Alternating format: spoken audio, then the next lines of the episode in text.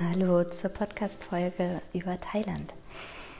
Das mit dem wöchentlichen Update funktioniert ja leider nicht so gut. Dementsprechend werde ich euch in dieser Folge Thailand ein bisschen zusammenfassen. Und das machen wir zu Beginn am besten, indem ich euch lauschen lasse, wie unterschiedlich Thailand klingen kann.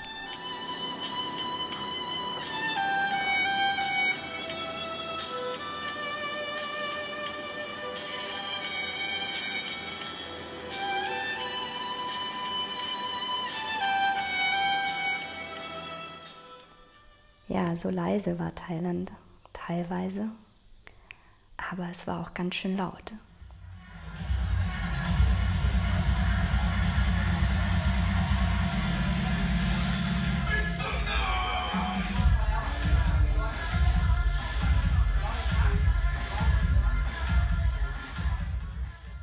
Aber wir beginnen erstmal mit dem Grenzübergang. Da habe ich ja beim letzten Mal aufgehört. Und äh, es war tatsächlich total spannend, mit einem Schiff die Grenze zu überqueren. Habe ich vorher noch nie gemacht.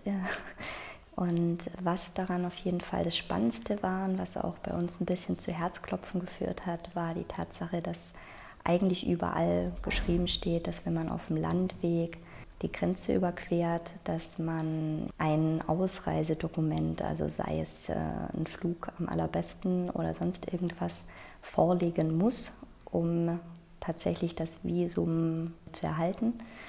Und äh, das hatten wir nicht, denn wir hatten ja noch keine Ahnung, wann wir wieder aus Thailand ausreisen, natürlich innerhalb der gegebenen Zeit des Visums. Aber wir hatten keine Ahnung, wo und an welchem Tag genau. Und da wir ja immer noch reisen, ohne zu fliegen, war das ein bisschen schwierig. Und wir hatten ein bisschen Sorgen, aber es war im Grunde genommen ganz easy. Wir kamen an dem Schalter an, mussten ein bisschen warten, weil da gerade Mittagspause gemacht wurde und haben dann unsere, unsere Scheine gekriegt oder unser Formular, was wir ausfüllen mussten, haben das dann alles eingetragen, haben den Bereich die Ausreise aus dem Land einfach freigelassen. Und als wir es dann abgegeben haben, hat die doch sehr streng dreinguckende Dame was äh, eigentlich sehr Lustiges gemacht. Sie hat uns nämlich angeguckt und meinte, okay, euer Visa geht bis zu dem und dem Tag wann habt ihr denn vor auszureisen? Und dann haben wir natürlich einfach einen Tag vorher genannt und haben mir gesagt, dass wir noch nicht wissen, ob wir, also dass wir über Land fahren, aber noch nicht wissen, wo. Und ähm, dann gab es auch schon den Stempel. Das war auf jeden Fall nicht ganz so streng, wie man es nachlesen konnte, zu unserem Glück. ja, und da wir wussten, dass wir jetzt immer nur noch nördlicher kommen, haben wir mal noch eine Pause auf der kleinen Insel Kofayam unweit von der Grenze zu Myanmar eingelegt, haben sie uns da noch eine Woche gut gehen lassen, bevor wir dann in einer Tour die komplette Strecke mit dem Nachtbus nach Bangkok hochgefahren sind. Der Nachtbus war auf jeden Fall unglaublich komfortabel und eine reine Wohltat nach diesen vielen ruckligen Minivan-Fahrten durch Myanmar. Wir haben es sehr genossen. Wir hatten Sitze, die man fast in die Waagrechte verstellen konnte und man konnte tatsächlich auch ein paar Stunden schlafen. Es war auf jeden Fall eine sehr angenehme Busfahrt und die Ausstattung und ja, den Komfort, da kann sich auf jeden Fall das ein oder andere deutsche Busunternehmen noch eine große Scheibe von abschneiden. Bangkok.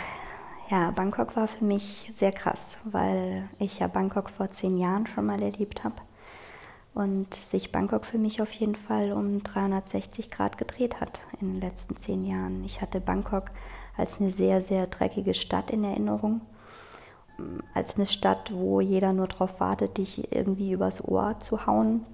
Ich kann mich daran erinnern, dass ich damals auch in eine Falle getappt bin und eine 20 Bad Tuk-Tuk-Tour mitgemacht habe ich kann euch leider gerade nicht mehr genau sagen, wie viel das umgerechnet in Euro ist, ähm, aber sehr, sehr wenig auf jeden Fall. Man, man freut sich, denn es wird beworben mit Ja und wir halten an dem Tempel und den Tempel und gucken uns das an. Und so wie man halt ist, denkt man, macht ein richtiges Schnäppchen und fährt dann los und dann wird einem aber bei dem Tempel erzählt, dass ja heute ein besonderer Tag ist und er sei geschlossen, den könne man sich nicht angucken und den nächsten Tempel kann man sich auch nicht angucken und stattdessen landet man in einem Bekleidungsgeschäft nach dem anderen von irgendwelchen Verwandten des Tuk-Tuk-Fahrers, wo man mehr oder weniger schon fast dazu genötigt wird, jetzt einen Anzug oder ein Abendkleid oder ein, ja, einen Mantel in Auftrag zu geben und ähm, ja, die Leute auch immer unfreundlicher und unfreundlicher werden, weil sie nicht verstehen wollen, dass man den ersten Tag Urlaub hat und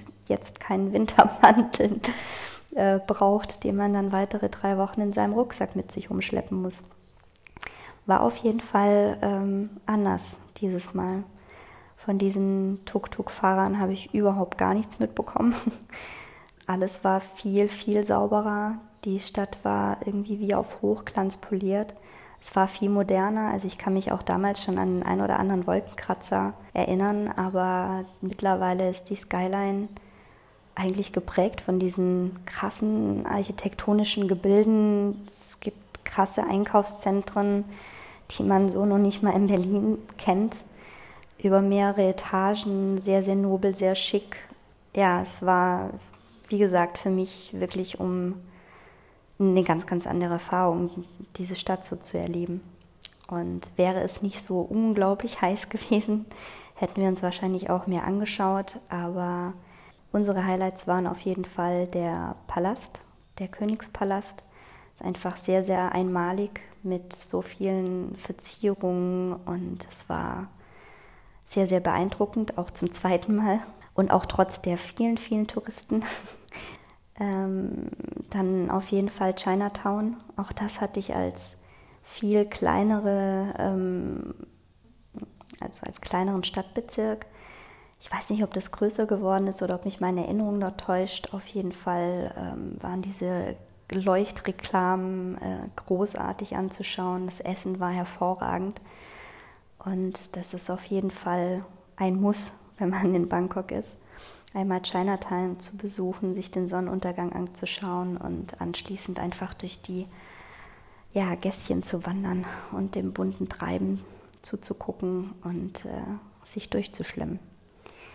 Was mir auch noch aufgefallen ist, was ich beim letzten Mal vor zehn Jahren, glaube ich, kein einziges Mal gemacht habe, ist, dass es sich super gut von A nach B bewegen lässt, indem man das Boot nimmt. Und wir sind ganz, ganz oft war natürlich auch der Ausgangslage unseres Hotels geschuldet, die relativ nah am Kanal lag. Aber wir haben eigentlich immer den, das Schiff genommen, das Speedboat oder das Expressschiff, um von A nach B zu kommen und vor allem südlicher in die Stadt zu kommen. Und einen kleinen Kniff für dieses Expressboot man muss nicht den vollen Touristenpreis bezahlen. Man kann auch getrost an dem Schalter vorbeilaufen, wo die Damen einem das viel zu teure Ticket verkaufen wollen und einfach auf das Boot warten und dann auf dem Boot bei der Dame bezahlen. Das ähm, ist noch nicht mal ein Viertel des eigentlichen Preises, den man sonst bezahlt. Natürlich kann man sich eine Tageskarte kaufen, wenn man einen ganzen Tag lang dieses Boot nutzen möchte. Wenn man es aber, so wie wir es gemacht haben, eigentlich nur für eine Strecke nutzt oder für maximal zwei Strecken am Tag, dann bezahlt man nur einen Bruchteil dessen, was einen, ein Tagesticket für einen Touristen kostet. Denn ich glaube, mich erinnern zu können, dass äh, das Tagesticket bei um die 10 Euro lag, ähm, während wir pro Schifffahrt 20 Cent bezahlt haben. Das noch so als Tipp, falls ihr mal in Bangkok seid und das Expressschiff benutzen möchtet. Ja, nach den fünf unglaublich heißen Tagen in Bangkok ging es dann noch weiter in Norden und wir haben dann auch in Bangkok herausgefunden, dass wir zum Neujahresfest in Chiang Mai sein werden, was natürlich auch dazu geführt hat, dass Chiang Mai für mich auch ein komplett anderes Erlebnis war, als ich damals erlebt habe. Chiang Mai war für mich vor zehn Jahren ein ganz kleines, schon westlich geprägtes, aber dennoch verschlafenes Dörfchen. Und äh, ja, das war natürlich eine ganz, ganz andere Erfahrung, dann Neujahresfest mit der größten Wasserschlacht überhaupt zu erleben.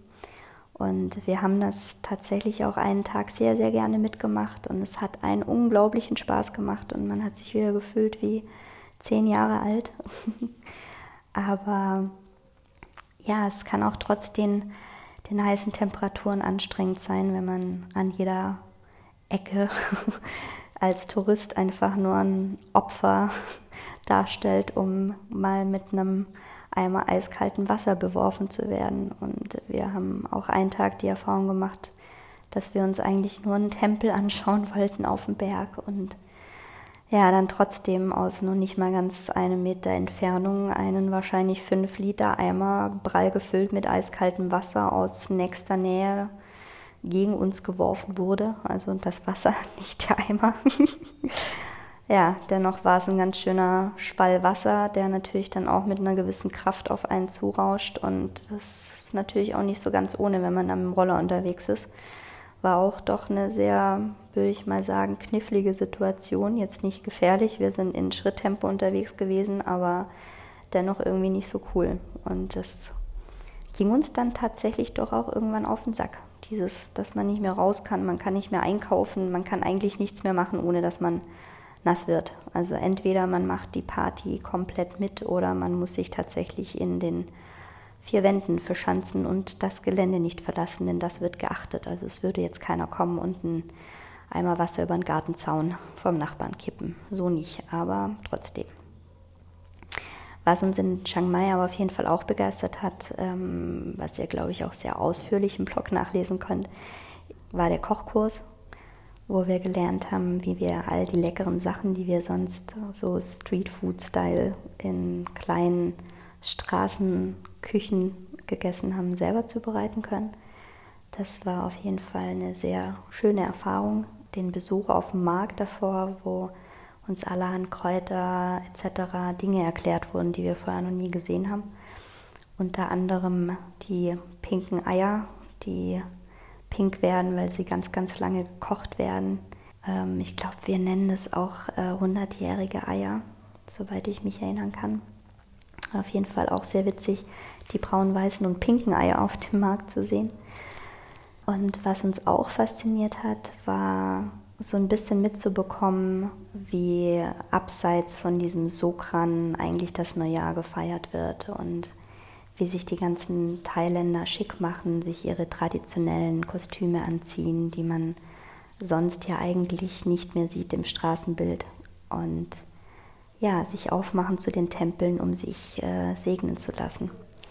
Wir haben das mehr oder weniger aus Zufall auch auf einem der Tempel miterlebt und äh, saßen gekniet auf dem Boden, wie man das so macht, und immer schön mit den Füßen weg vom Buddha, denn die sind dreckig.